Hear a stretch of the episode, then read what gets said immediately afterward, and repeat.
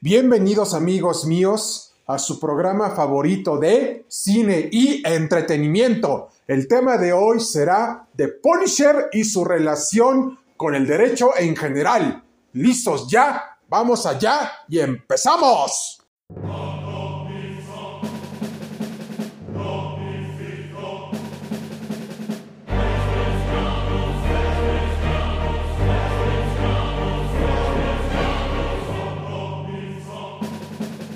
A toda nuestra sociedad comiquera y del cine en general, les comentamos que The Punisher fue creado en los años 70 por John Romita Sor y precisamente les decimos que ha sido uno de los personajes más sensacionales, colosales y explosivos de todo el universo y multiverso de Marvel.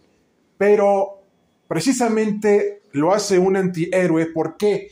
Porque debido a una mala pasada de la vida y de las injusticias del sistema norteamericano de justicia y de policía en general de los Estados Unidos de Norteamérica, les comentamos que Frank Castle se convirtió en The Punisher, en donde defiende al inocente a su manera y mata al culpable para que ya no dañe a más personas. Pero The Punisher también ha sido un símbolo polémico en la vida real, porque ya se ha visto que la gente en general en México y en todo el mundo utiliza el símbolo en base a su propia conveniencia y precisamente Marvel ya se ha visto involucrada en varias polémicas respecto a la calavera que representa el personaje de Frank Castle, de Punisher.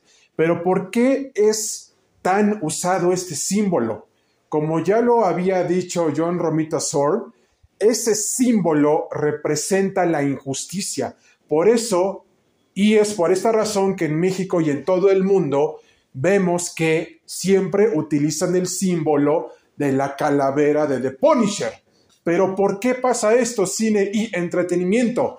Como ya lo habíamos comentado en cápsulas anteriores, necesitamos de un justiciero que nos defienda ante tantas injusticias de los gobiernos actuales de México y del mundo y precisamente también amigos míos es un símbolo de que la gente ya está harta de tanta injusticia. Por eso The Punisher nos está diciendo defender al inocente a nuestra manera y matar al culpable para que ya no haya más muertes de personas inocentes. Pero aquí, amigos míos, nos gustaría saber las opiniones de los abogados civilistas y penalistas sobre este tema.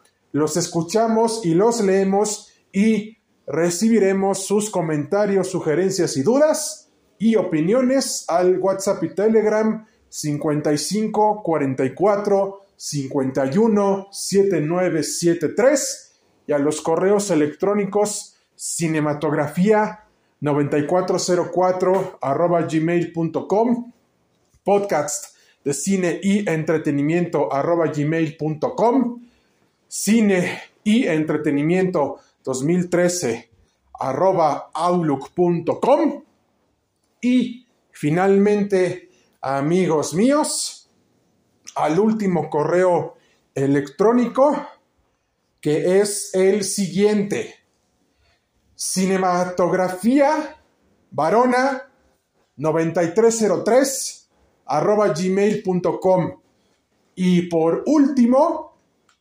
cine y entretenimiento 9303 arroba gmail.com y al WhatsApp y Telegram 5544 517973 los escuchamos y los leemos.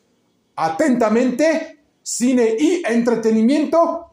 Y esperamos que el presente programa haya sido de su preferencia y agrado. Y nos vemos en un próximo episodio de su revista digital favorita, Cine y Entretenimiento.